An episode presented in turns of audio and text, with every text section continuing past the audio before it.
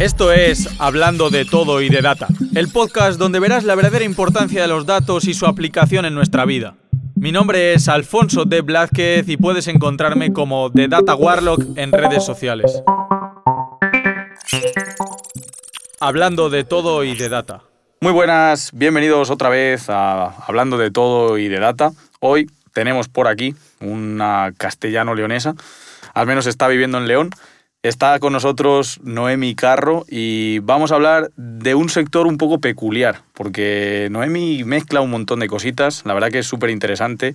Nos vamos a centrar en estrategia digital y la calidad de la información. Vamos a hablar de sesgos y vamos a hablar de filosofía, porque Noemi estudió filosofía y me parece súper importante.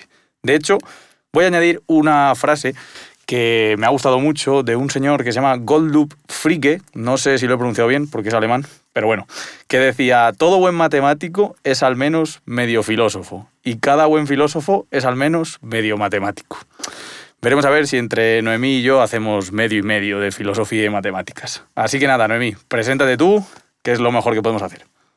Bueno, nada, yo creo que ya has dicho lo más importante, salvo porque has dicho que soy castellano-leonesa y en realidad yo soy asturiana, aunque vivo en León, pero es verdad, es verdad. Nada, mira, yo me dedico al marketing digital porque, porque me apasiona comunicar, pero sí que es verdad que de formación cursé el grado en filosofía y desde entonces no he dejado de leer filosofía. Oye, eso es buenísimo. Y lo de castellano-leonesa es que la cabra tira al monte al final. Yo tengo que decir que eres castellano-leonesa porque somos pocos, no mí. O sea, hay que barrer a nuestro territorio. no, no, hay bifa aquí, no te preocupes. No, no, por supuesto. Además, Asturias, patria querida. Por supuesto que sí, vamos, no hay ningún problema. Oye, Debe ser el pues único sitio de España al que le cae bien todo, que, que le cae bien a todo el mundo, ¿sabes? Es que no, no, no hay otra posibilidad, no hay otra posibilidad. Oye, muchísimas gracias por pasarte por aquí, que encima hace poco has sido mamá y ahora tienes un montón de tareitas. Te lo agradezco un montón por pasar este ratito con nosotros, ¿vale? Muchas gracias a ti por invitarme. Así que vamos a intentar romper el hielo de una manera así más suave y me gustaría preguntarte qué habilidades caracterizan a Noemi. ¿Qué puntos te gustaría mejorar y qué te caracterizan? Como tres virtudes y tres defectos, algo así. Mm, joder, así para romper el hielo, venga. Em, creo que en habilidades guay, eh, la capacidad de comunicar, la hiperempatía y, y la capacidad analítica también, ¿eh? Oye, muy bien, ¿eh? Es que siempre me gusta cuando decís que tenéis capacidad analítica. Es como, este es mi momento para el podcast. Es mi momento. Y cosas que me gustaría mejorar, eh, dormir más, no. Eh, em, cosas que me gustaría mejorar de mí misma. Eh, esto queda aquí, ¿sabes? Como fatal. Si, si, te digo que me cuesta pensarlas, pero no es, no es porque em, no tenga defectos, que los tengo, sino porque ahora mismo mi cabeza está tan centrada en otras cosas que no soy yo que me cuesta hacer ese análisis. Pero creo que sí que te diría... Em, me gustaría trabajar un poquito más la capacidad de delegar. Ahora mismo creo que es como lo que más tengo ahí en el horizonte, porque soy muy perfeccionista y Juan Palomo total en mi proyecto, en mi movida, y ahora he empezado a trabajar hace unos meses con Iria, que es mi asistente virtual y me salva la vida, y, está siendo una muy buena experiencia, pero me gustaría pues, seguir trabajando un poquito en esa línea porque tiene mucho que ver con conocerse y con, con dejar ir y dejar hacer a otros, ¿no? Entonces creo que ahora mismo eso es de lo que, de lo que más me gustaría mejorar, en lo que más estoy. Y en entrenar porque no entreno una castaña, porque no tengo tiempo para hacerlo. Y, que no me venga nadie a decir, como tantas veces he dicho yo, que es una cuestión de prioridades porque materno 21 mm, horas al día en exclusiva, ¿sabes? bastante que no son 25, que, que podrían serlas. Es una pasada. Sí, bueno, porque la nena ahora ya es un poquitín más mayor y, y, bueno, tiene casi 10 meses y pues eso, está con su padre 3, 4 horitas al día. Pero bueno, la prove tiene cuatro, o sea, dos padres únicos, básicamente. O está con uno o está con el otro. Sí, sí, sí. Oye, mandamos un saludito por aquí a Iria Francos, ¿no? Que creo que es de Sin Oficina. Buah, mola un montón, Iria. Es, es, lo mejor que me ha pasado en 2022, te lo juro. Pues habrá que mandarla, mandarla un saludito que yo también la conozco de verla por el Discord de Sin Oficina.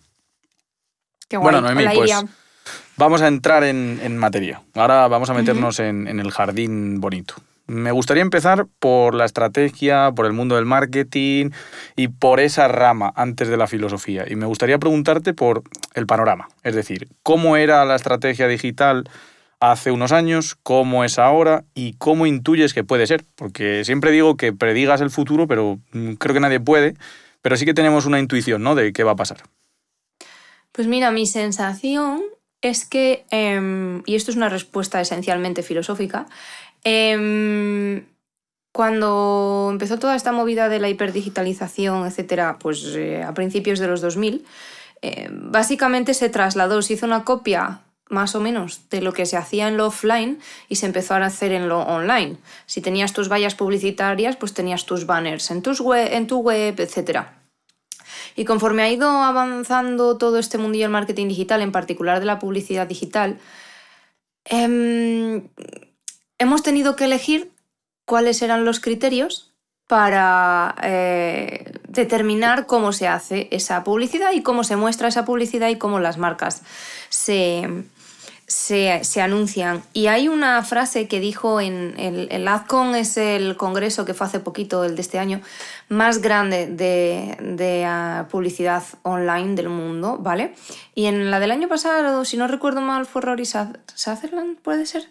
Eh, que decía, venía a decir algo así como em, tenemos un problema porque en Silicon Valley se está decidiendo cómo se hace la publicidad eh, ¿Por qué? Pues porque la publicidad online está copadísima por Google Ads, por Facebook, Instagram Ads y todas estas cosas, vaya, las directrices como que lo marcan ellos. Y en realidad estamos haciendo algo pobrísimo porque solamente estamos consiguiendo que la gente que ya prácticamente te iba a comprar te compre un poquito antes. Porque de alguna manera lo que, en lo que se está centrando la publicidad es en conversión, conversión, conversión. Y con unos patrones razonablemente burdos y con un montón también de fraude en los anuncios, en la publicidad digital, pues resulta que lo que estamos consiguiendo es solamente decantar en impulso a la compra, pero parece que la publicidad en general mm, ya no se centra para nada en, eh, no sé, crear conversación, en generar interés, etc. Sí es cierto que tú tienes tu, embudo habitual ahora mismo, a día de hoy, ¿no? En el que dices, pues el que no te conoce para nada, mm, pues te tiene que conocer y tiene que despertarle cierto interés lo que estás haciendo para que quiera saber más de ti. No estoy hablando exactamente de eso. A lo que me refiero es a lo que la publicidad digital ahora mismo está basada en los patrones de comportamiento de la gente como cuando navega por Internet, pero es tan sumamente torpe y tan sumamente burda que no es capaz de generar nuevas necesidades, sino que simplemente acorta los procesos de decisión y no en todos los casos, porque a día de hoy para cerrar productos de según cuánta cantidad de pasta sigues necesitando terminar la historia en una llamada, por ejemplo, para inscribirte a un máster, por ejemplo, pues mm, muy rara vez Mm, terminas sin hablar por teléfono con alguien ese proceso de compra. Sí, los famosos productos high ticket. Closers, sí, sí. Y, los closers de ventas que se dedican a eso, van a comisión y pista. Eh, ¿Hacia dónde vamos? Me gustaría pensar que vamos hacia algo más, eh, eh, hacia algo diferente. Bueno, que vamos hacia algo diferente, ya lo, sí, otra cosa es, me gustaría que vayamos a algo más concreto, ¿no? Dentro de todo lo que puede haber. Me refiero a que ahora mismo eh, inundados como estamos y hastiados como estamos mm, de impactos publicitarios e incapaces totalmente ya de prestar mm, atención consciente a, cosas más allá de mm, tres segundos, eh, hiperadictos a nuestro teléfono móvil y todas esas historias, ¿vale? nos hemos insensibilizado a todo lo que huela a publicidad. Sí. Hay estudios que más o menos dan cuenta de que cada vez que vemos, navegamos por cualquier red social, vemos algo que se parece remotamente a un anuncio, aunque no lo sea, sudamos de ello completamente. O sea, no le prestamos la más mínima atención. Y si nos preguntan media hora después qué es lo que has visto, no eres capaz de recordarlo. Entonces, esto tiene una serie de implicaciones prácticas y también tiene una serie de implicaciones filosóficas, como por ejemplo hacia dónde queremos ir como mundo, como sociedad o al menos como disciplina dentro de la publicidad. ¿no? Mm, me gustaría que esos eh, casos, que ahora mismo son más em, poco frecuentes, de marcas que sí que establecen conversaciones con la gente que lo sigue y hace partícipes a sus audiencias y, al final no te voy a decir que se preocupan por ellos porque no son sus amigos, pero sí que generan una conversación y hay una identificación potente, mm, van a ser van a ser la tendencia. O sea, quiero decir, venimos de que en 2014, 15, 16 tú publicabas cuatro o cinco posts y venga, y lo petabas. Me da igual en Instagram que donde quieras, ¿no? Claro, ahora resulta que Instagram es una castaña porque ha intentado eh, que TikTok, no le coma la tostada, ha lanzado funcionalidades eh, de manera bastante verde y ha creado una plataforma completamente ingobernable y, que no tiene no se puede usar por parte de los creadores de contenido que genera un montón de bugs que te limita muchísimo la visibilidad y todas esas cosas no entonces eh, ahora también los creadores de contenido las marcas los negocios me da igual que buscan la atención de los usuarios tienen una competencia importante y la diferenciación tiene que ser a lo que vayamos. La única manera que tienen de protegerse por ahora con estas reglas del juego, todo será distinto si cambian, es esa. Por eso me gustan esos casos concretos, no sé, últimamente disfruto muchísimo de las historias de mmm, Copyfly, que claro, tienen a Pepe, que es su community manager ahí en nómina dándolo todo, y mm, para que te hagas una idea, mm, pasan olímpicamente del feed de Instagram, ¿no? que parece que sería el sitio más habitual para, para conseguir visibilidad.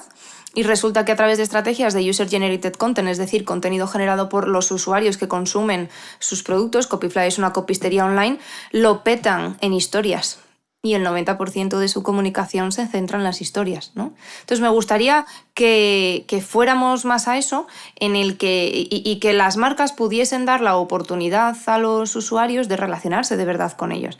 Es un poco complicado porque es muy fácil que las marcas acaben personalizándose en el community manager. ¿Sabes? Aquello de desantranques Jaén en Twitter y todas esas cosas. Entonces, el camino es dificilillo, pero a mí yo me gustaría pensar que vamos más hacia ahí y a, dejar de, que las marcas digan, mírame, mírame, hazme caso, hazme caso, existo, existo. Te iba a comentar que fíjate que una cosa que me he dado cuenta, o al menos he notado yo, es que en Twitter, por ejemplo, hay marcas que ya se pasan de gracioso, ¿no? Es como que ha habido un momento en el que se llevaba mucho el community manager este con humor ácido y este tipo de cosas y ahora ya como que se pasan, ¿no? De hecho, hace poco creo que Ryanair se ha llevado bastantes collejas por un comentario ahí de que doble las rodillas a una persona muy alta y algo así. No sé si has visto la polémica, pero... Sí, lo he visto. Además, yo soy alta y tengo un problema con eso, ¿sabes? tengo derecho a no tener la cadera reventada cada vez que cojo un vuelo. No, bueno, es que precisamente, precisamente es que lo has dicho muy bien. Al final pasa con cualquier tipo de moda eh, pasa con una queja que tenemos ahora mucho los que estamos, o que oímos mucho los que estamos metidos en el mundo del marketing digital, y es que todo el mundo parece que em, como copywriter escribe de la misma manera, como redactor publicitario escribe de la misma manera, o mm, hay que hacer esto sí o sí, o, ¿sabes?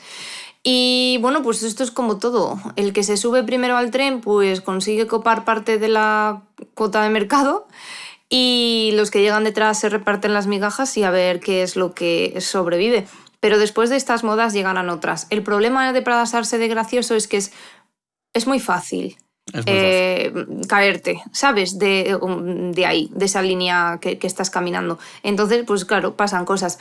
Mira, comentaba Iciar Oltra, que es una crack del marketing, el otro día, el otro día que comprende un espacio entre mm, ayer y hace dos años y medio, em, el caso de Worten, que en España parece que le ha, ha copiado el estilo comunicativo de MediaMark.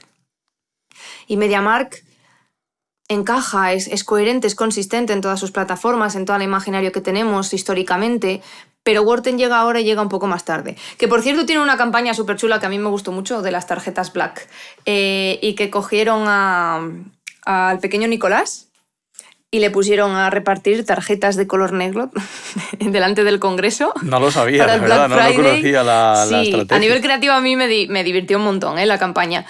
Eh, pero tampoco quiere decir, ¿sabes? Es que es su competencia directa, tío, es que hueles a MediaMarkt. Es que eso eh, tampoco es bueno. Yo, por ejemplo, por darte un poco mi visión, yo ya llevo tiempo creando contenido Y sí que es verdad que he escuchado de todo, porque me gusta mucho escuchar la estrategia de diferentes personas, cómo lo plantean, qué hacen, ver también, y viendo se aprende mucho. Y sí que es verdad que algunos me dicen que tienes que tener un estilo, una creatividad, mucha gente te dice que te centres en Instagram. Y yo desde el primer momento que empecé a generar contenido, como que tenía mi estrategia muy clara, ¿no? Es como, mm, yo no voy a vender ninguna cosa, no voy a forzar ningún tipo de comunicación, voy a ser yo. Eh, voy a hablar un poco como soy y ya está. Es decir, si tú entras en mi Instagram vas a ver que los diseños los hago en Canva, el día que estoy iluminado quedan bien, el día que no, pues queda una mierda es así, me está sacando el dedo Rodrigo en plan muy bien porque me ha visto aquí crear infografías diciendo, tío, esos colores no los mezcles. Y es en plan, bueno, pues lo voy a mezclar y voy a subir una foto de lo que me apetezca. Y esa cercanía, ese, ese, esa conexión con tu público, a mí me ha ayudado a crecer. ¿eh? O sea, yo también interactúo mucho con mis seguidores, que es algo que has comentado tú. A ver, tampoco te voy a decir yo que me voy de cervezas, pero a veces hasta sí. Es decir, o sea, hablo con los seguidores y son personas, no, no es como algo que tengo debajo, como mucha gente interpreta. Es decir, no, es una persona que me está escribiendo, pues voy a darle yo qué sé, conversación. Voy a... Y eso se nota. Exactamente. Y creo que eso es importante. Y tampoco me he centrado en subirme al último carro, es decir, a la última moda de hacer reel, de hacer no sé qué, sino un poco como lo siento. Yo me tomo esto del mundo digital como hago lo que me divierte y si en algún momento no me divierte no lo voy a hacer. O sea, Bien. No, voy a entrar por ahí. Es que es así. Y además has dicho una cosa muy importante y, y doblo la apuesta.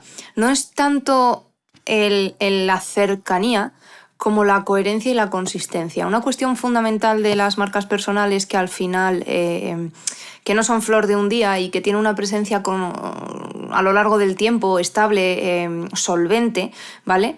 Mm, tiene mucho que ver precisamente con esa coherencia, con esa consistencia. Y cuando tú eres tú mismo es muchísimo, muchísimo más fácil que toda la manera en la que tú comunicas como marca personal sea coherente entre sí.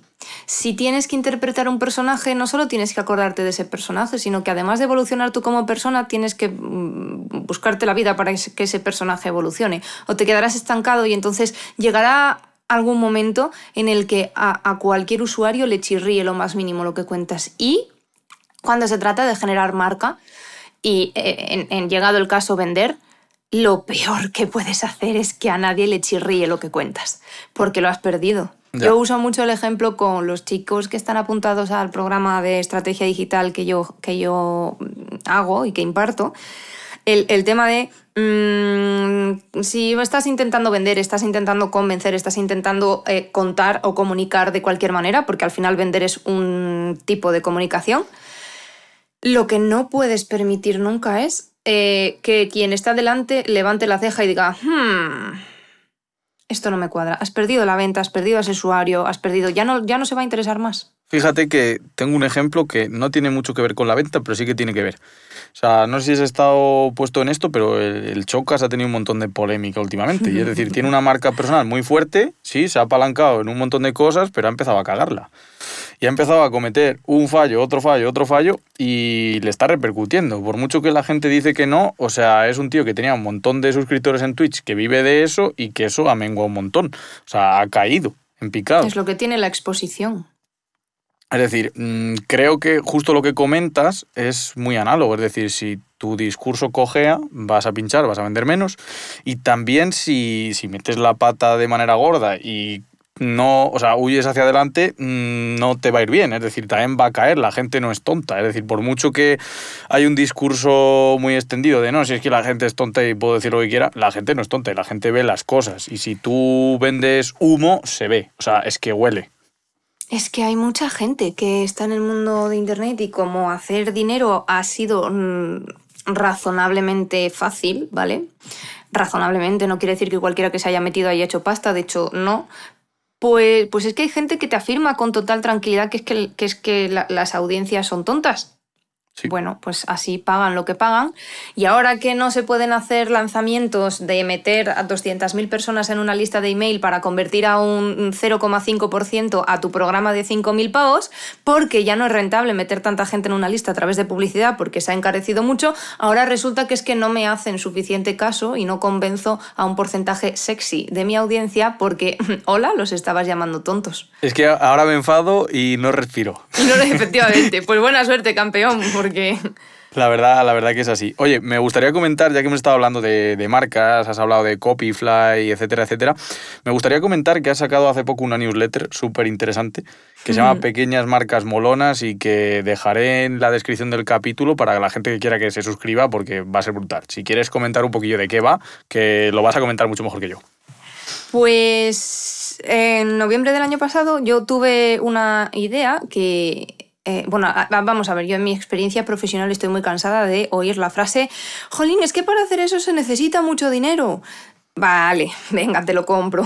Para hacer ciertas cosas necesitas mucho dinero, pero hay otras cosas que se hacen bien ahí en el mundo del marketing en general, para los cuales no necesitas grandes presupuestos, ¿no? Entonces, eh, la verdad es que esta idea no nació como una. no nació como una newsletter, fue primero un ebook y tal, pero luego sí que, bueno, tenía ganas de escribir recurrentemente y sí que lo convertí en newsletter y básicamente Pequeñas Marcas Molonas es la newsletter en la que una vez por semana analizo una marca que lo peta con su marketing de comunicación sin gastar gastarse un pastizal. O sea, la utilidad está precisamente en que no necesitas gastarte mucho dinero para hacer algo parecido a lo que están haciendo esas marcas adecuado a tu caso concreto. Y siempre con preguntas que para hacerte tú en tu proyecto y empezar a tirar del hilo, ¿sabes? Y de hecho, mira, voy a comentar algo que no tiene que ver con una pequeña marca molona, pero que también va de esto. Es decir, no hace falta tener una millonada para montar nada, porque te pongo el ejemplo de mira la que tengo aquí montada. O sea, estoy en un estudio de grabación grabando un podcast, llevando la calidad un pelín más alta de lo normal, porque es la realidad. Y aunque la gente piense que no, Spotify lo, lo valora bien. O sea, los podcasts se mueven mucho más cuando tiene una calidad de audio buena, etcétera, etcétera. Yo tengo que agradecer muchísimo a, a Rodrigo y al estudio donde estoy grabando eh, a esos detalles. Es decir, mm, si no, no te darías cuenta. Y son detalles que no valen una millonada. Es simplemente tener en cuenta tres, cuatro puntos clave para mejorar. Eso es, volvemos a jugar con las reglas del juego de las que hablábamos antes. Exactamente. Oye, y mira, mm, sé que nos, nos, hemos ido, nos hemos ido con la estrategia digital, con el panorama, esto ya me lo avisaste y tienes razón. También me gustaría hablar un poquito de filosofía, porque es algo que a mí me tira mucho. Yo de hecho, he dado un par de charlas hablando de sesgos y de falacias lógicas aplicadas al análisis de datos, pero son las mismas, o sea, da igual donde las cometas. Y sí que me gustaría, ya que tengo la suerte de tener a una filósofa en mi podcast, pues hablar un poquito del panorama de la filosofía, de cómo estaba antes, cómo está ahora, las modas, cómo crees que avanzará, etcétera, etcétera, porque una de las cosas que que me choca mucho, por ejemplo, es lo del estoicismo, que se ha puesto bastante de moda. Y, hmm. no digo ni que esté mal ni que esté bien, digo que, que, como que viene todo un poquito de manera ondulada, ¿no? Y vienen las modas y se van. Entonces, pues quería aprovechar un poco para ver tu punto de vista. Bueno, pase por delante que yo de lo que te voy a contestar es de la filosofía mainstream de gran consumo ahora mismo aquí en el mundillo digital, no de hacia dónde va la filosofía en un sentido académico, porque, porque, porque mm, mm, vamos, te copo 15 episodios de podcast. No, yo no, seguro, porque no estoy tan puesta, pero, pero que hay material para seguro que sí, seguro que sí, Noemí, que te pones y copas 15 episodios. pero, pero mira, hablando de, la, de, de todo el rollo y tal, está teniendo mucha exposición el estoicismo, lleva ya un par de añitos o tres teniéndola. Esto, vamos a ver, todo lo que ocurre en el mercado americano. Eh, llega a España un año y medio, un par de años después, eh, con Ryan Holiday a la cabeza, que tiene una visión muy concreta de cómo instrumentalizarlo, pero, pero lo, lo de el auge del estoicismo en época actual mm, no es solo de ahora. El estoicismo se ha reinterpretado desde, bueno, en varias épocas a lo largo de la historia, desde, desde los griegos, ¿vale? Y, los romanos. Y hay ciertas asociaciones de, que promueven el, el estoicismo desde hace 30 o 40 años en España, por ejemplo, y cositas así. El estoicismo en particular tiene mucha visibilidad porque es útil y es práctico. Decía Claudia Nicolasa en el podcast que grabó aquí contigo que mm, bueno, que dentro de las corrientes de la, de la psicología, la que tenía más respaldo científico era la terapia cognitivo-conductual, que tiene una raíz estoica muy profunda. ¿vale? Se dice que los estoicos eran los, los grandes protopsicólogos de la antigüedad. Y bueno, mm, tiene un comentario en ese podcast que si no lo han escuchado, yo les animo a que vayan a escucharlo, quien esté escuchando esto, en el que dice que, que a lo mejor Em, nuestra manera de entender el mundo y nuestra manera de vivir en el mundo viene a ser, no tiene que venir exclusivamente de todo el conocimiento que esté demostrado desde la ciencia, ¿vale?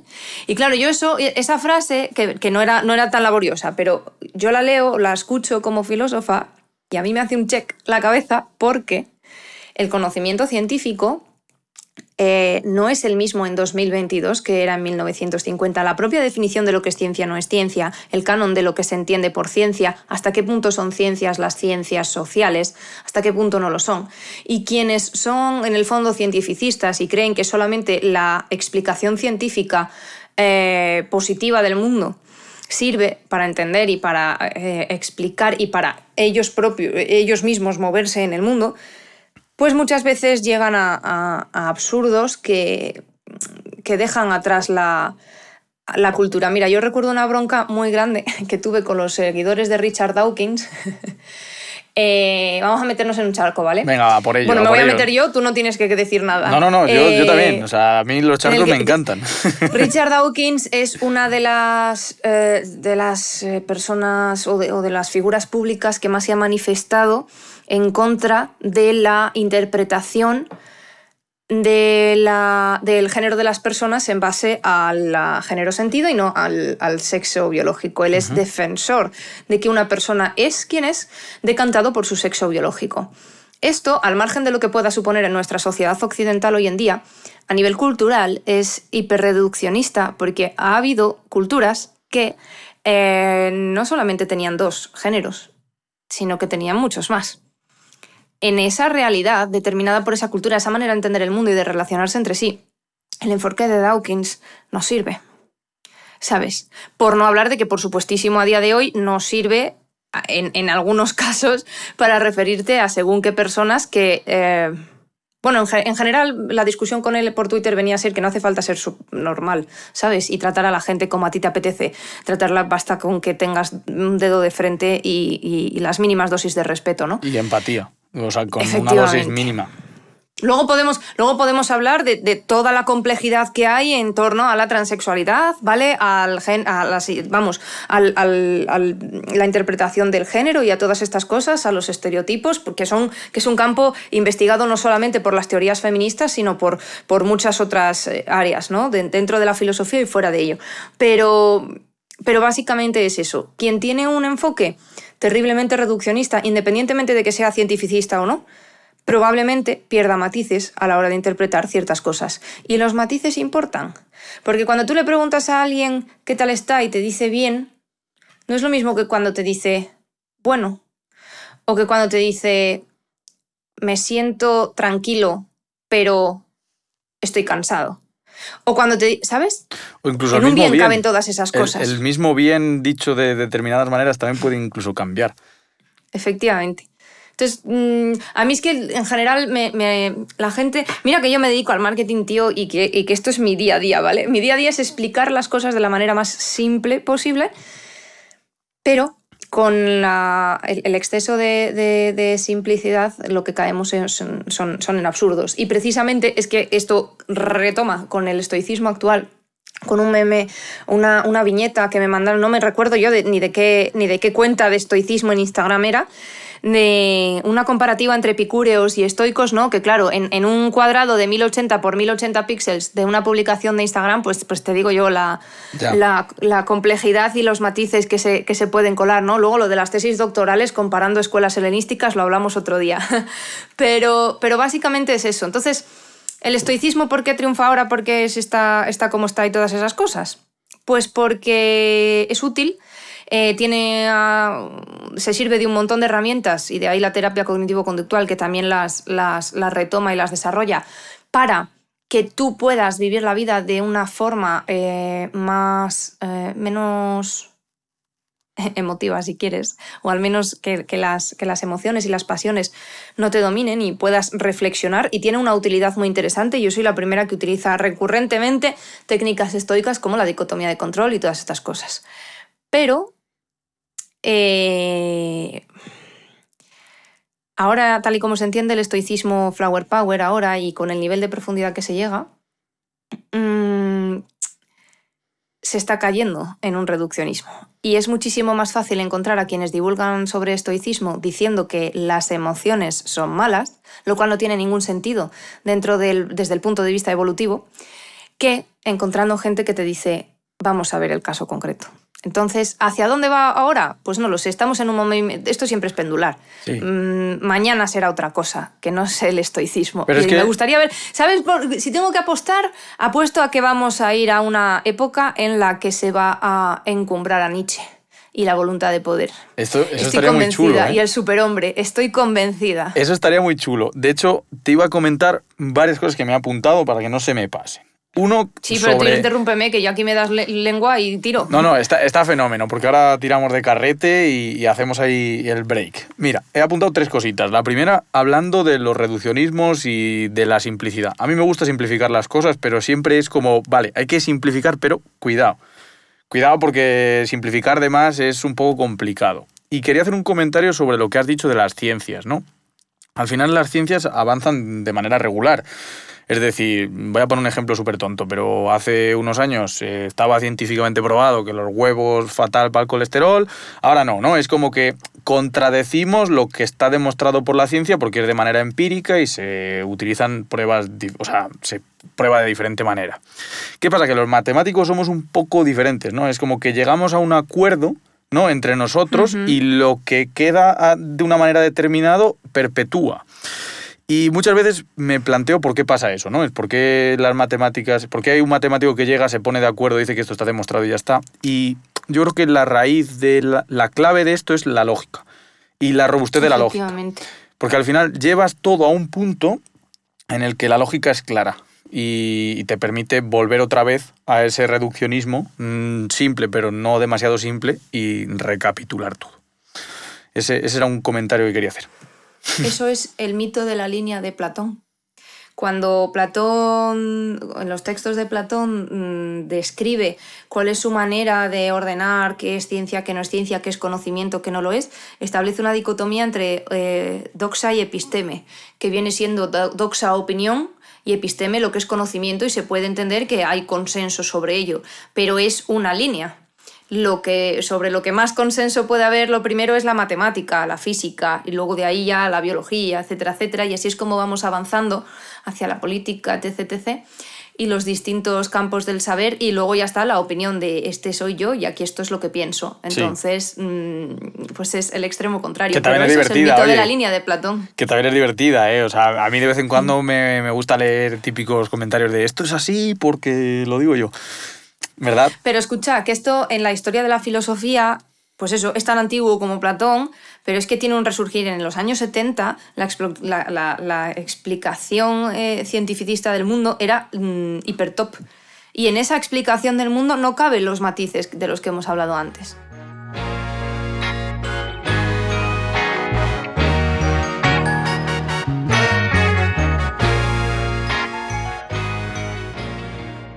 Voy a unirte una cosa que has hablado de Nietzsche, porque me ha venido ahora mismo el flash a la cabeza.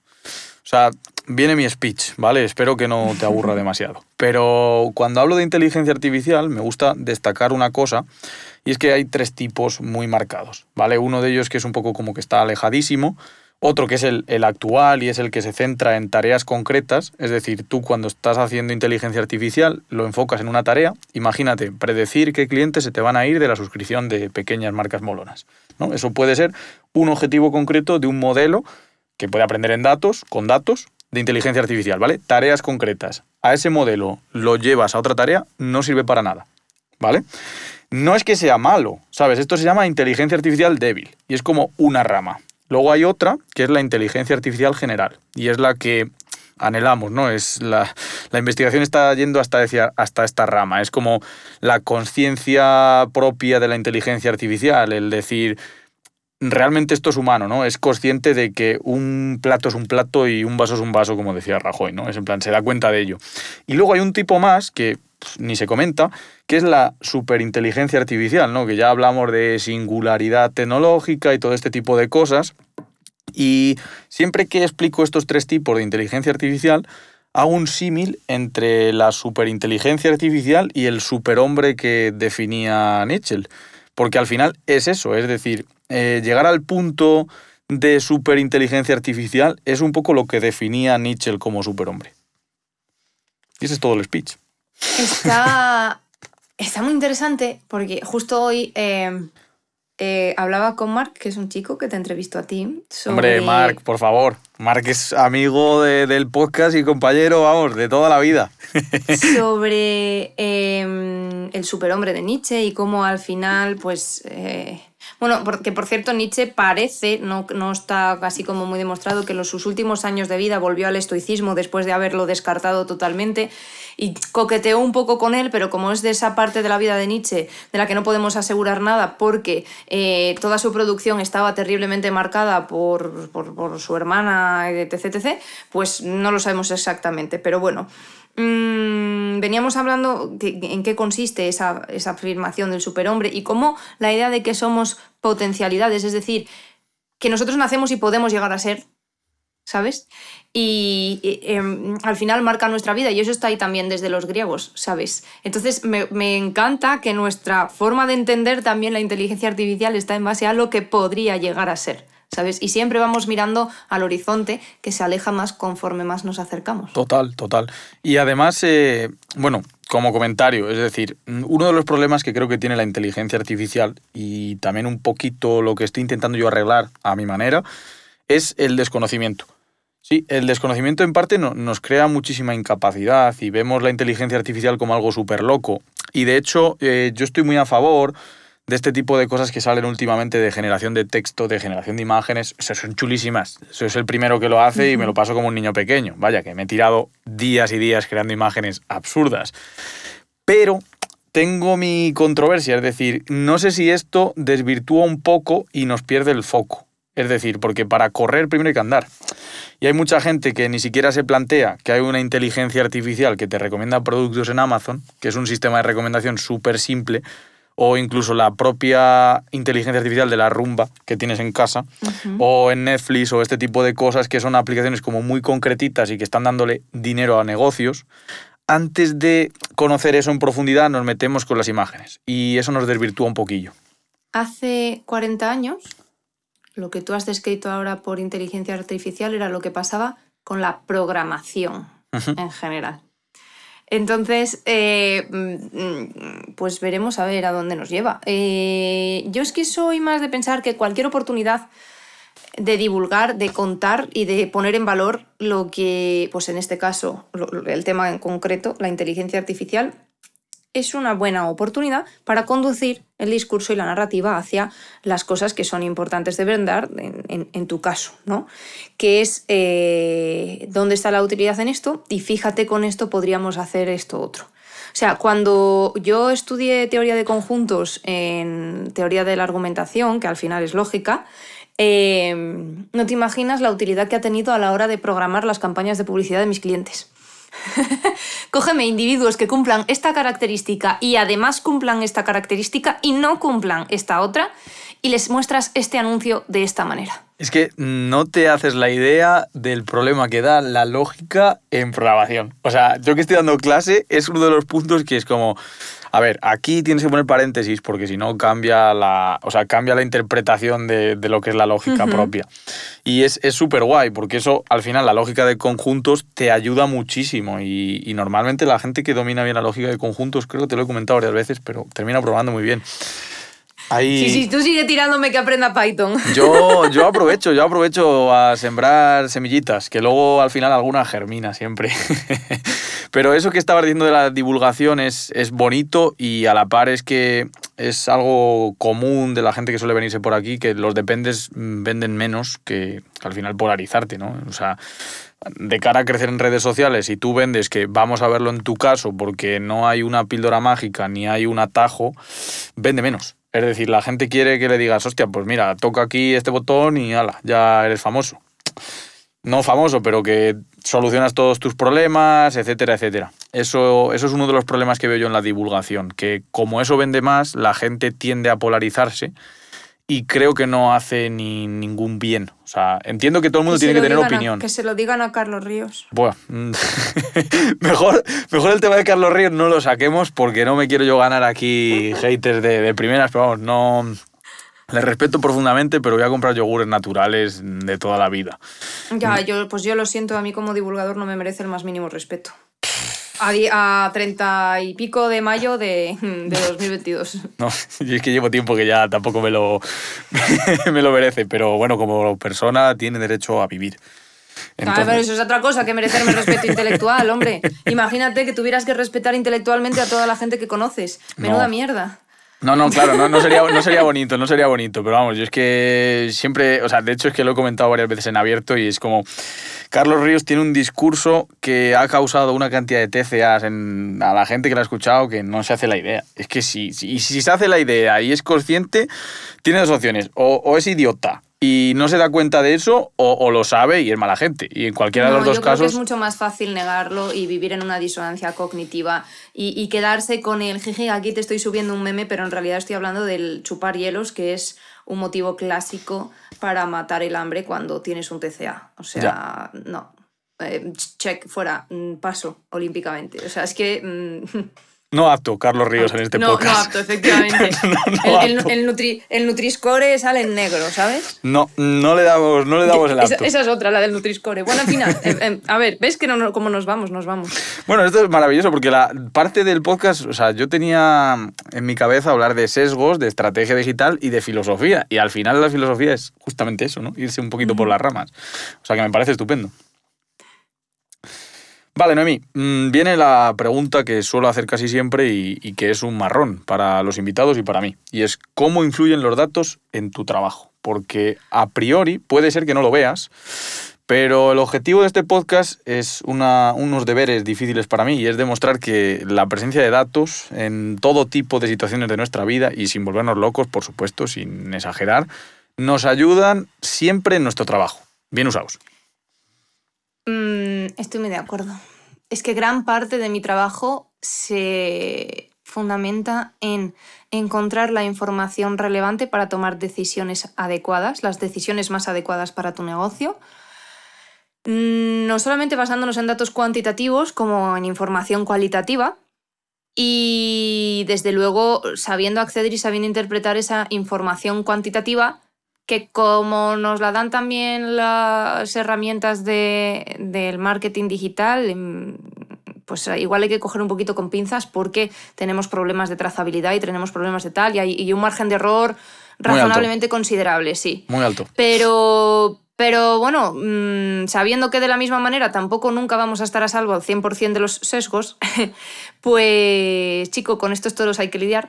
Entonces, mm, gran, parte, gran parte de mi trabajo es analizar el estado interno de un negocio eh, en, en su presencia digital y su estructura y su día a día offline también para elegir hacia dónde ir de la mejor manera, de la manera más eficiente posible, donde los recursos se asignen de una forma que tenga sentido realmente y para cumplir unos objetivos que también deben ser cuantificables. O sea que imagínate. Fíjate que esto que has dicho de conseguir información relevante para mejorar la toma de decisiones, así simplificado, tú has dicho al principio del podcast, bueno, yo también lo he contado, pero que tú te dedicabas a la estrategia digital, ¿no? Un analista de datos es alguien que está en un departamento que le dan unos datos, una base de datos, un como sea, y él tiene la misión de bucear en esos datos y extraer información relevante para el negocio. Ahora bien, dime tú qué diferencia hay entre lo que tú haces y, mm, salvo epsilon matices, o sea, algunos matices que cambian, ¿qué diferencia hay? O sea, realmente tú haces tareas de un analista de datos y más cosas, por Totalmente, pero más cosas también. O sea, porque una cosa es tener un compendio en bruto de datos, de los cuales establecer o detectar ciertos patrones. Otra cosa es interpretar esos patrones o esa información que has extraído. Y otra cosa distinta es poner eh, de relevancia esa información en el contexto de los objetivos que tiene el negocio en ese momento, de la presencia digital que tiene en ese momento, en esa casuística concreta, y de eh, las aspiraciones y expectativas que tiene de hacia dónde quiere llegar en el tiempo en el que quiere llegar. Y básicamente a lo que yo me dedico es a coger todo lo que está ahí en delante, que he dicho, todas estas cositas, y a darles sentido y decir lo más sensato ahora mismo por esta razón, siempre motivado, ¿eh? por esta razón, por esta razón y por esta razón, podría ser hacer esto, esto y esto. Y vamos a darnos este tiempo para hacerlo y ver si estamos en la línea correcta o tenemos que corregir la hoja de ruta. Es que mm, no me malinterpretes, no quería decir que hicieras únicamente la tarea de análisis de datos, sino No, te que aseguro que es que no la hago ni la mitad de bien de lo que puede hacer alguien que seguro, se seguro que sí. eso. Estoy convencido de que sí. No, no, no me piques a, a meterme a verlo porque estoy seguro que sí.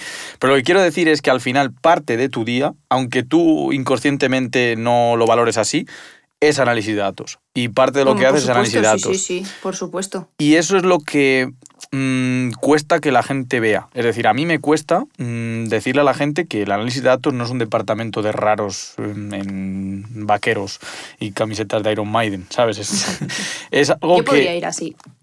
Que podría ser, pero que, pero que no es el caso, que está muchísimo más presente de lo que creemos. Y bueno, ya hemos traído gente de salud, de trading algorítmico, de diseño, ahora tú, eh, mm, Claudia con psicología, Alberto que hace divulgación de fitness y nutrición.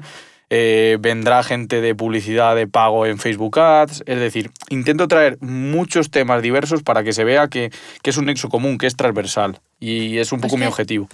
Tú imagínate que tienes una página web y quieres saber, eh, no sé, me lo invento, una página web para que la gente se suscriba a tu newsletter, de tu negocio, de tu marca personal o lo que quieras. Y quieres saber a qué altura del texto que van leyendo la gente en esa página web resulta más sencillo que la persona se suscriba. O quieres saber si eh, hay un porcentaje demasiado amplio o demasiado pequeño de gente que llega a tu página web, lee lo que haces, resulta que lo lee, pero no se suscribe. Las decisiones que tienes que tomar en según qué situación es completamente diferente y eso te lo dan los datos. O sea, tú puedes estar pensando que a lo mejor lo que tienes que mejorar es el- los textos de tu web y quizá lo que tienes que mejorar es solamente la velocidad de carga, porque hay muchísima gente que ha hecho clic en tu anuncio en publicidad, ¿sabes? Pero no se ha suscrito finalmente porque tu web tarda en cargar 6 segundos y nadie se espera 6 segundos a que cargue una web. Toda vivido. esa información la tienes que gestionar y la tienes, tienes que saber dó- dónde está, cómo encontrarla y no necesariamente resolverla para ti, para tu negocio, que para eso están los, los profesionales, pero, pero desde luego tienes que saber qué es lo que no está funcionando. Y tienes que valorar la importancia de esto, que esa es la Claro. clave. Que bueno, que yo digo esto y luego por otro lado, yo personalmente, mm, cuando divulgo, cuando hago otras cosas no, pero en general mi divulgación es en base a, mm, no sé si puedes poner un pitido ahí, Rodrigo, pero en base a lo que me sale de los cojones, básicamente. Es decir, si a mí me apetece subir un por de algo, lo subo, que no es lo mejor, por supuesto que no es lo mejor para crecer, pero sí que veo que la gente que valora mi contenido cada vez lo valora más. Y recibo mensajes muy guays. Y eso es lo que me vale. Al final esa es la Es que métrica que, yo...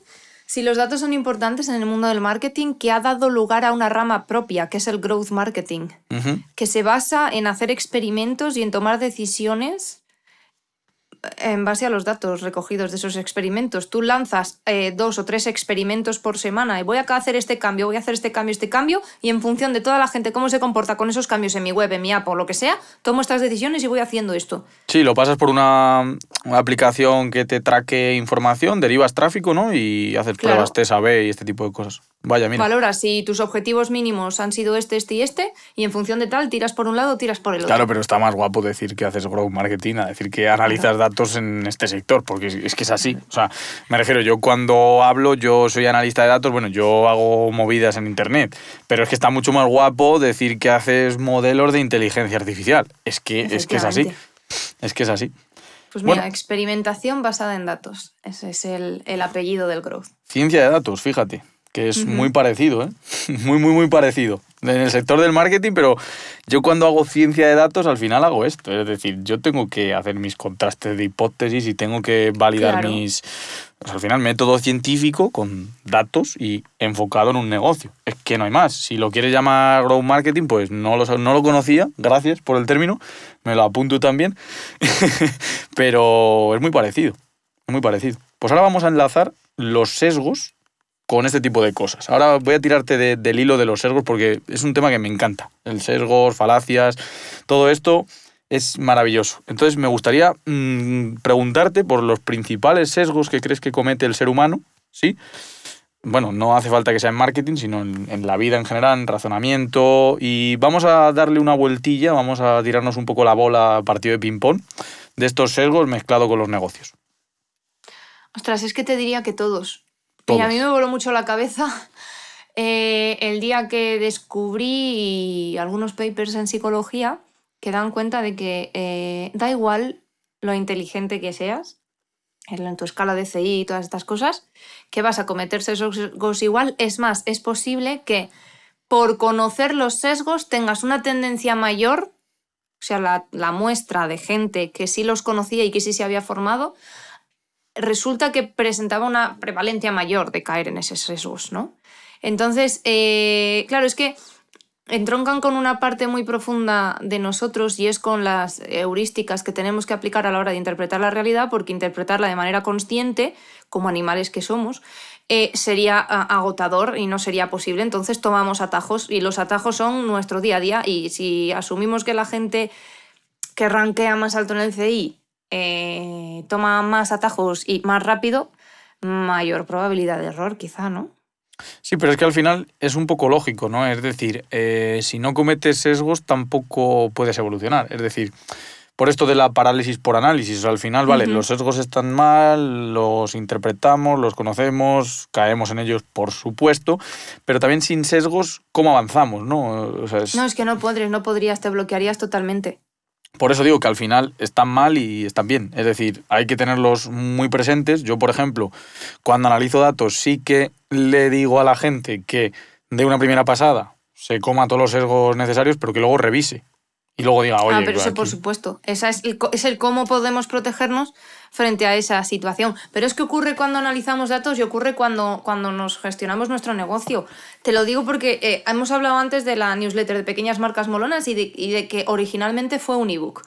Bueno, pues como en mi cabeza originalmente fue un ebook con cinco casos y no sé qué, no sé cuál, cuando yo lo convertí en newsletter, la cifra del 5 se quedó en mi cabeza y los 5 casos, y de alguna manera yo pensé que originalmente la newsletter tuviese un onboarding de 5 emails y luego ya te apuntaba, ¿sabes? Empezabas con los emails normales. ¿Por qué? No tiene ningún sentido. O sea, ¿para qué vas a consumir 5 casos de repente, ¿sabes? Hasta que la gente recibe el primero, entre comillas, de verdad.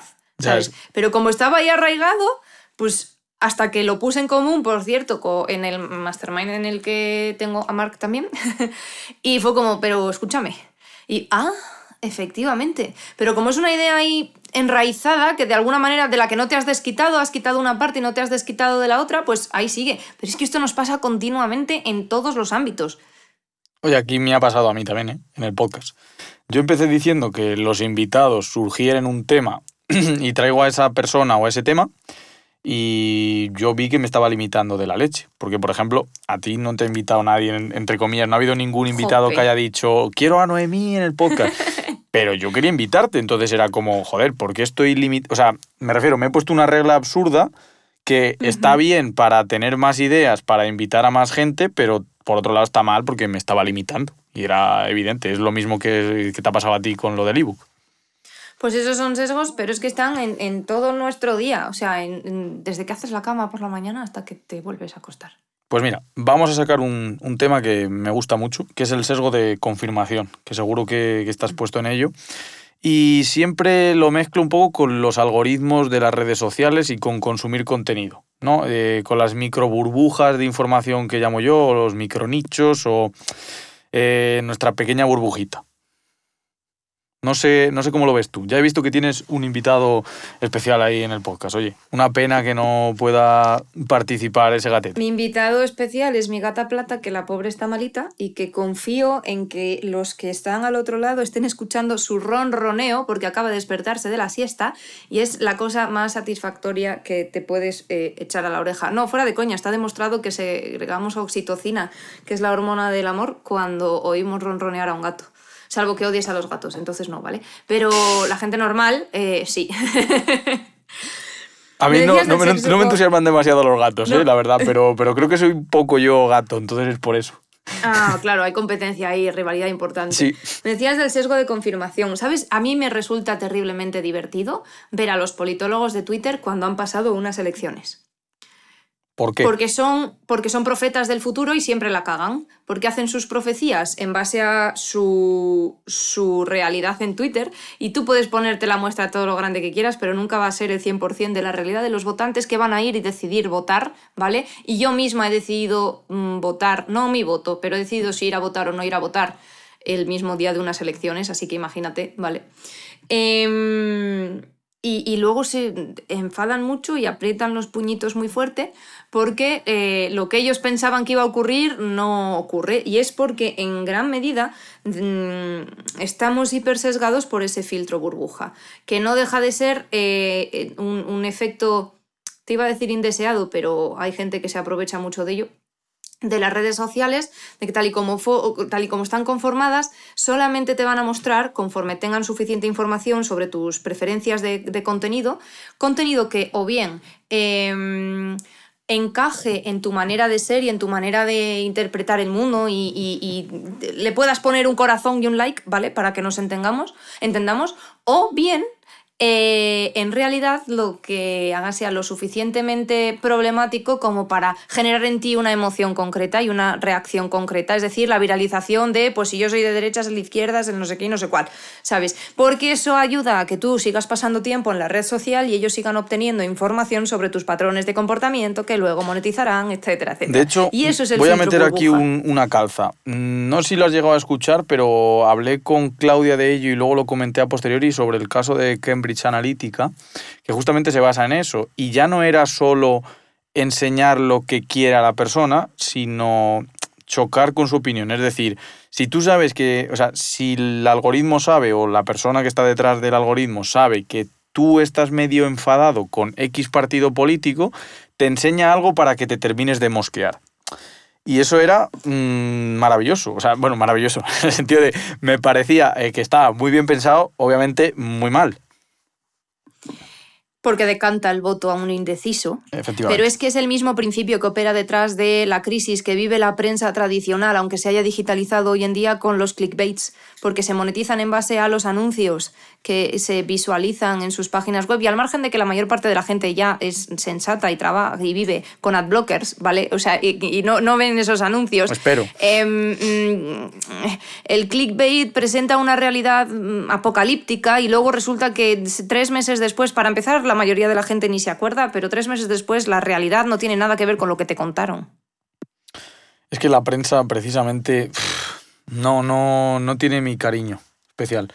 No solo por el clickbait, sino porque al final creo que juegan un poco con la desinformación y, bueno, yo qué sé, por ejemplo, te, voy a poner un ejemplo que no lo he terminado de comentar en Twitter, pero sí que me gustaría comentarlo. Mira, vas a abrir el melón.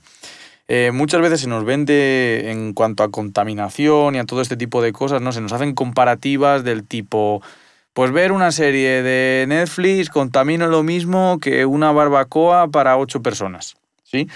¿Y qué pasa? Que eso está completamente sesgado. Es decir, eh, para ver la contaminación de uno tienen en cuenta hasta lo que gasta la red eléctrica hasta tu casa, lo que gasta, bueno, y en Tesla pasa un poco igual, lo que gasta la fábrica de batería y no sé qué.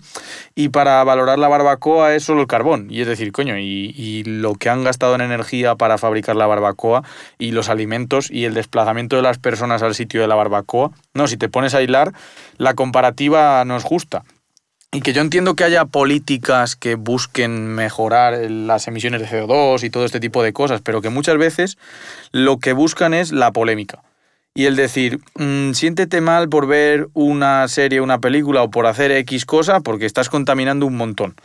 Y es como, joder, si te quitan esas cosas que a ti te apetecen y, te gustan y te minan, te minan la cabeza diciendo que está súper mal y que es horrible porque han hecho una comparativa sesgada, es que es, es que es tremendo. Pero eso está muy guay para que el debate no sea por qué China sola contamina el 70% del total del mundo. Mientras tú te debates entre si la barbacoa te debería hacer sentir más culpable o ver un capítulo de Netflix, a China se la suda olímpicamente que a ti te cobren a 10 céntimos de euro la bolsa de plástico. Exactamente.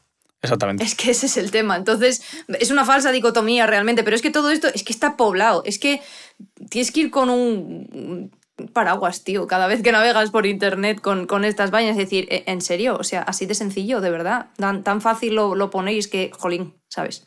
¿Por qué esquivamos el debate de verdad que hay detrás de todo esto? Es como la movida que hay con eh, el estudio este que salió ahora de que la jornada continua perjudica a las mujeres, la jornada, perdón, la jornada continua en los colegios perjudica a las madres trabajadoras. Claro, porque mm, eh, a día de hoy, por cuestiones culturales y biológicas, si se quiere, la crianza, sobre todo los primeros años de vida, recae fundamentalmente, no siempre, pero fundamentalmente en las mujeres, ¿vale? Y eh, eso hace que seamos más propensas a eh, acortar nuestra jornada, a coger reducción, a renunciar a, un, em, a una promoción, vamos, a un ascenso, etc. Mm, y el debate se quedaba ahí y nadie se preguntaba por qué los niños tienen que estar en el colegio las horas que trabajan sus padres sí o sí, si esas horas que se pasa en el colegio son ideales para alcanzar esos objetivos educativos o se podrían reducir, y por qué los países que tienen jornadas laborables en número de horas a lo largo del año más largas, 1800 en el caso de España, 1900, etcétera, 1900 horas al año, resulta que tienen jornadas escolares tan largas como ellos. ¿Por qué? Porque a lo mejor el colegio es el sitio en el que se aparca a los niños cuando no pueden estar con los padres que tienen que estar produciendo. Porque si tú te vas a estos países que lo petan en PISA, ¿vale? Resulta que tienen jornadas, horas escolares, horas lectivas, eh, mucho menores en número de lo que tienen otros países que ranquean mucho peor. Así que las horas no necesariamente tiene que ser una variable que decante la calidad educativa. Pues volviendo esto a lo mismo, ¿por qué el debate no es que en España, para poder producir al nivel al que producimos, con la productividad por hora estancada desde hace tantos años, eh, el problema es la jornada continua y los profesores que trabajan menos horas y jeje, qué contentos están. ¿El problema es ese? ¿O el problema es que los niños están separados de sus familias, que son criados fundamentalmente en instituciones al margen de la familia que los ha querido tener? o no, pero bueno, oh. o, que, debería ser su entorno, mm, ¿sabes? Su, su tribu, tío. Y, nadie saca a colación el debate de mm, en España tenemos una movida importante con las horas que se trabajan.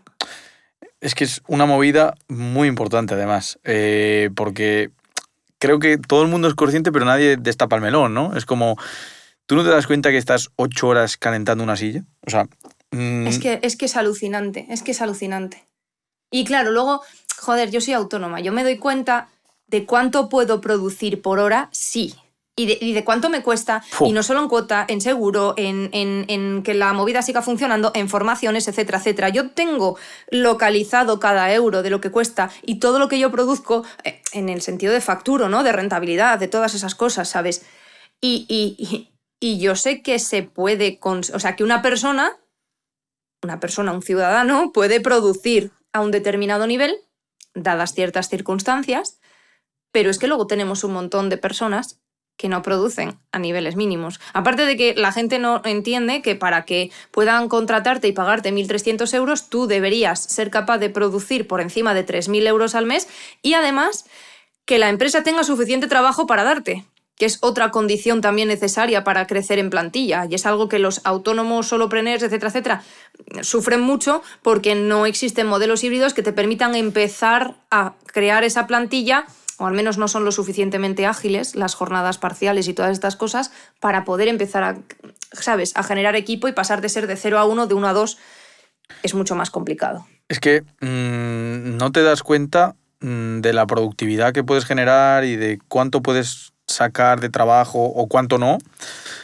Creo, ¿eh? O sea, esto no, no lo afirmo tampoco, pero creo que no te das cuenta hasta que estás metido en un jardín como lo que has dicho, o en mi caso también, que yo también soy autónomo. Hasta que si no trabajas no cobras. Efectivamente, porque yo me di cuenta, creo, el año pasado. El año pasado, en agosto, fue eh, mes de parón absoluto, o sea, nadie quería trabajar. Yo sí, ¿eh? Yo, yo estaba limosneando curro en todos los sitios, en plan, oye, ¿no querrás un proyecto? Y era como, ¿cómo es posible que todo el mundo haya parado todo? Porque claro, si paran las empresas, pues paran los trabajos, no cobras. Y era como, tío, mm, no voy a tener curro porque ha parado todo y, no te queda otra. Es, lo que tú estás diciendo, que hay que ser consciente de que para que te paguen X tienes que producir Y. Y eso es así. Y ese tema de la previsión es algo que yo trabajo mogollón con, con, los emprendedores con los que trabajo y planteamos estrategia de negocio, estrategia digital y todas esas cosas, porque es que con eso tienes que contar y ante eso tienes que protegerte también, porque si no tu negocio, mm, caput. Sí, yo ahí me vienen bien tus consejos, no a mí, porque no soy lo mejor de, de, la planificación, la verdad. La verdad que estimo, estimo los tiempos, los tiempos bien, pero muchas veces estimo lo que, lo que tengo que ingresar por debajo y ese tipo de cosas son complicadas. hay que echarle más tiempo del que parece. sí. sí, sí, sí, sí. Y hombre, mira, conforme mayor calidad tenga tu histórico, más fácil te va a resultar predecir al, final, lo que necesitas. Al final es que siempre es así, al final es calidad de los datos, cantidad y por supuesto analizarlos bien, analizarlos bien. Otro de los sesgos que iba a comentar contigo era el de disponibilidad. Y creo que lo vas a ver súper guay con un ejemplo que te voy a poner yo de los datos tal cual. De cuando tú estás buceando en una base de datos, imagínate, a ti te dicen, oye, eh, quiero ver si realmente los clientes que son mujeres compran más de este tipo, ¿no? Te, lanzan esta pregunta, pero si te fijas la pregunta ya va ligeramente...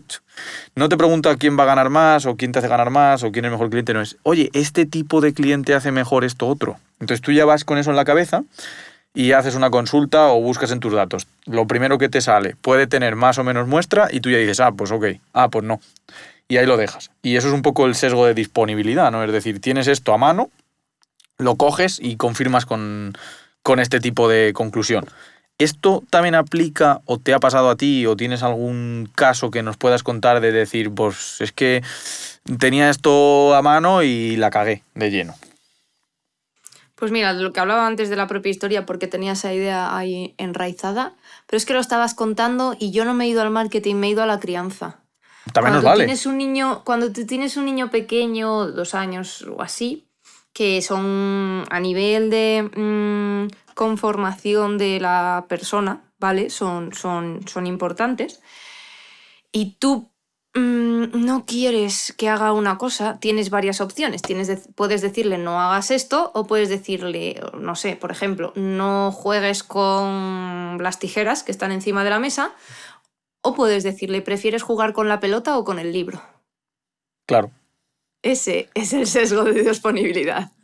Y juegas con ello. Joder, pues me parece, me parece fantástico. No, no me hubiese pues imaginado ese ejemplo. ¿eh? Hay un montón de, movidas en torno a, pues eso, a la crianza, las corrientes estas de disciplina positiva, que a mí el nombre me parece eh, horroroso, pero bueno, em, que habla mucho de esto, de recursos, bueno, de psicología infantil, o sea, muchos de los que divulgan sobre esto son psicólogos infantiles y te explican cómo gestionar este tipo de situaciones que pueden ser eh, la raíz de una rabieta, porque aparte tú piensas que los niños hasta los 6, 7 años eh, están dominados por su cerebro reptiliano. O sea, es como cuando tú te mosqueas que te cagas, pues ellos se mosquean que te cagas todas las veces que se mosquean, ¿sabes? Y tú no puedes razonar con alguien. Aparte que no puedes tratar como a un adulto ni esperar eh, que se comporte como un adulto a alguien que no es un adulto, ¿vale?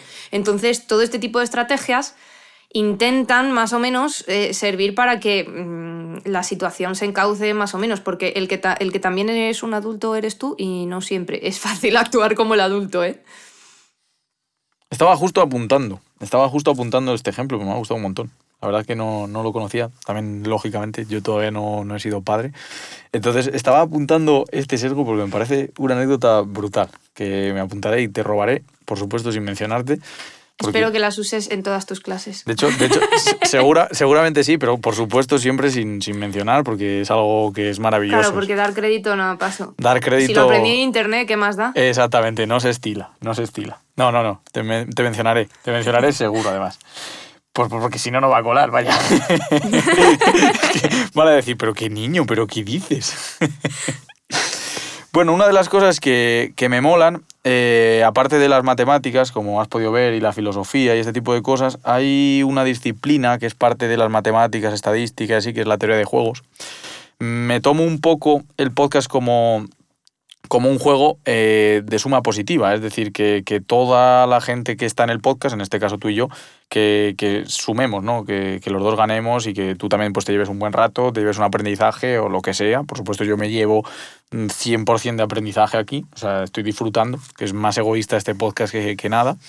Y he preparado un pequeño juego que espero que no te conozcas, espero que no te conozcas, la verdad, porque si no mm, sería un chasco, que es eh, sumar hasta 20. ¿Sí? O sea, esto consiste en sumar hasta 20. ¿Qué posibilidades tienes? Puedes decir un número o dos. Es decir, tú puedes empezar diciendo 1, 2 y yo puedo seguir diciendo 3 o 3, 4. Rebota a ti y tú puedes seguir diciendo 5, 6 o solo 5. Puedes decir un número o dos.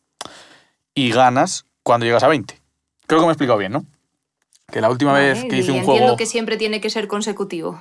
Mm, sí, eso es. O sea, puedes sumar dos o sumar uno.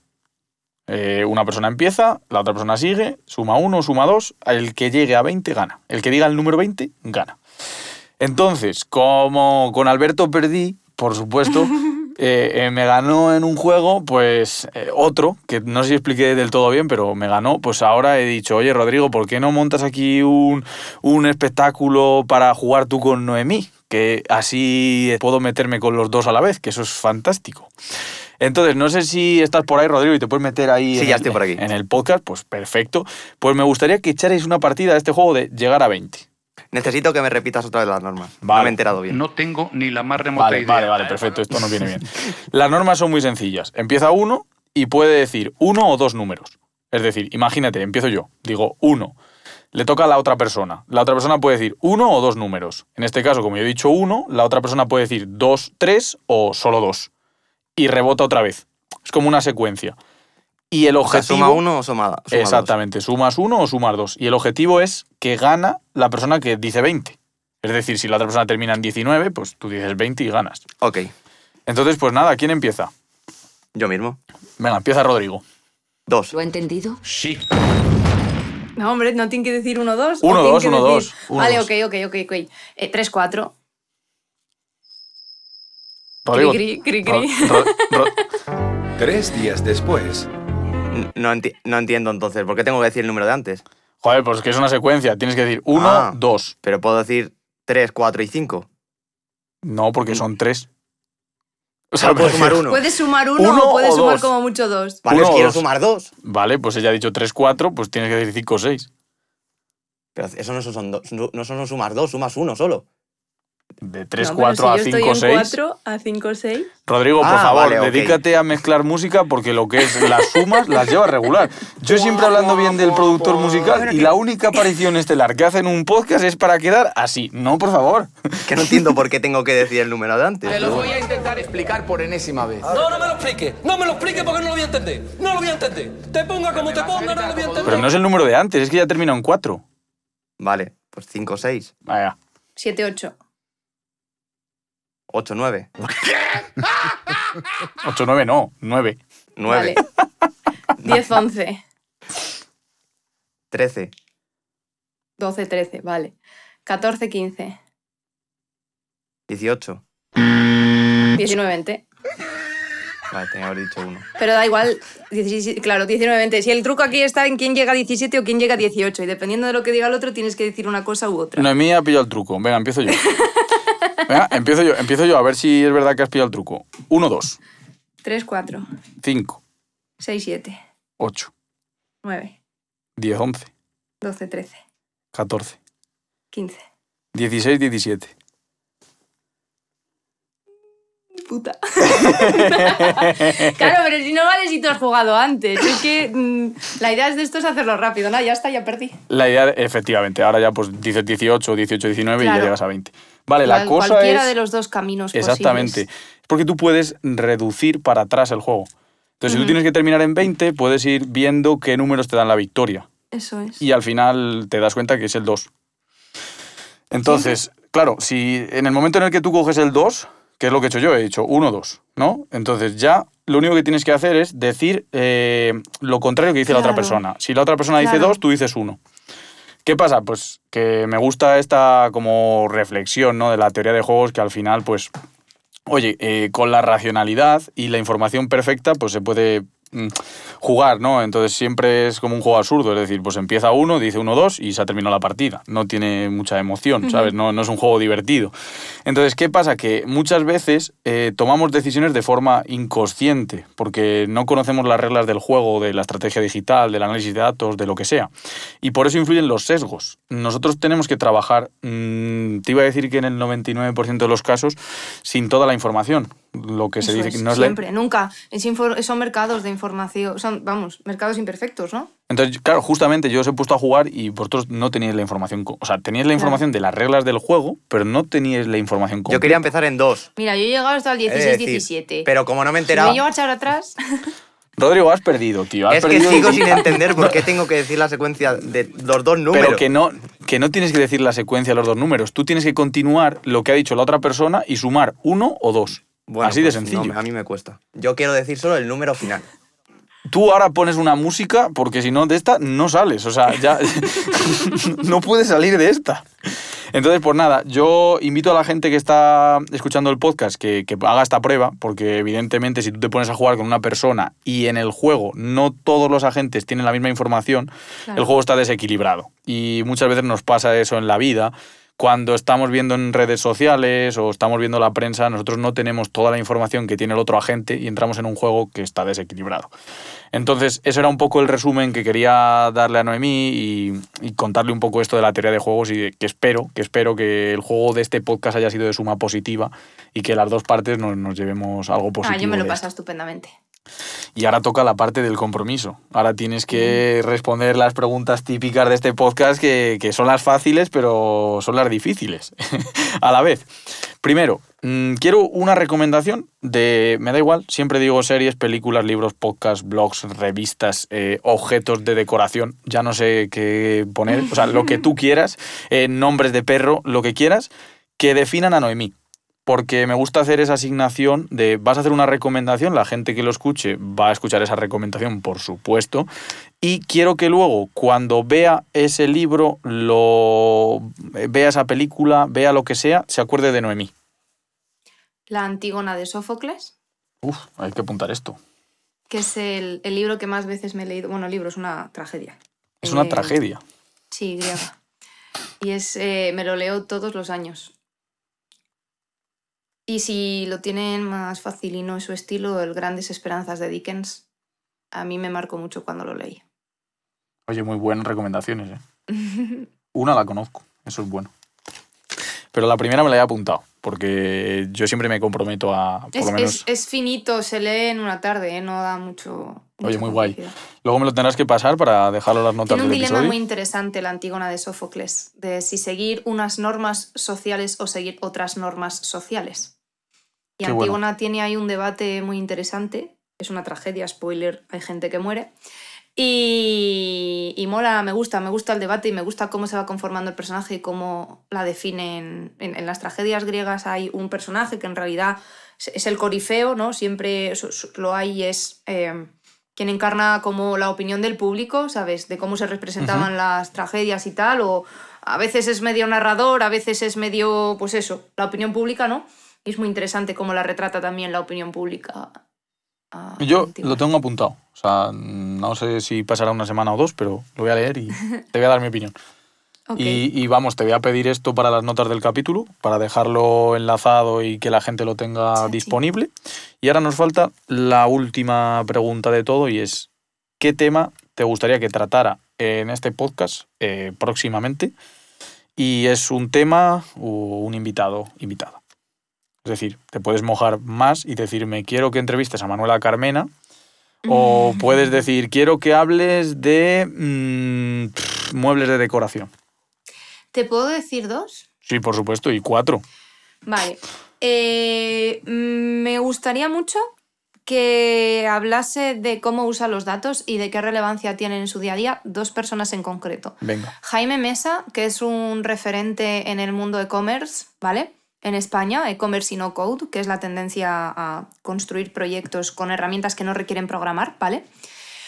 Y tiene un proyecto muy chulo para ayudar a los e-commerce a aprovechar su email marketing, ¿sabes? Y pues eso, con la información disponible, tomar buenas decisiones que afectan directamente al negocio. Te estoy hablando de que puedes multiplicar tus ventas, eh, que flipas con cuatro cambios, pero hay que saber cuáles hacer. Muy bien, ¿eh? me gusta, me gusta el tema de, del e-commerce.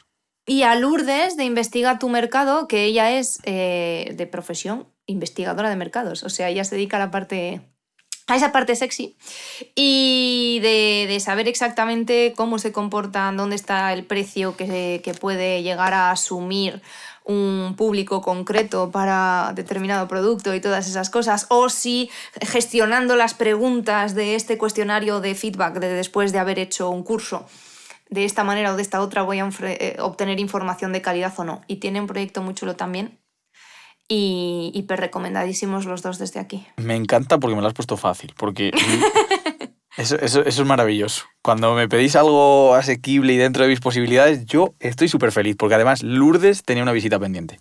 Ah, qué guay. Que ya lo había hablado con ella. Entonces eh, lo moveré porque son dos entrevistas muy chulas, así que muy, muy guay. Muchas gracias, Noemí, por pasarte, por las recomendaciones, por el tiempo y por todo lo que has aportado de visión, de estrategia y demás.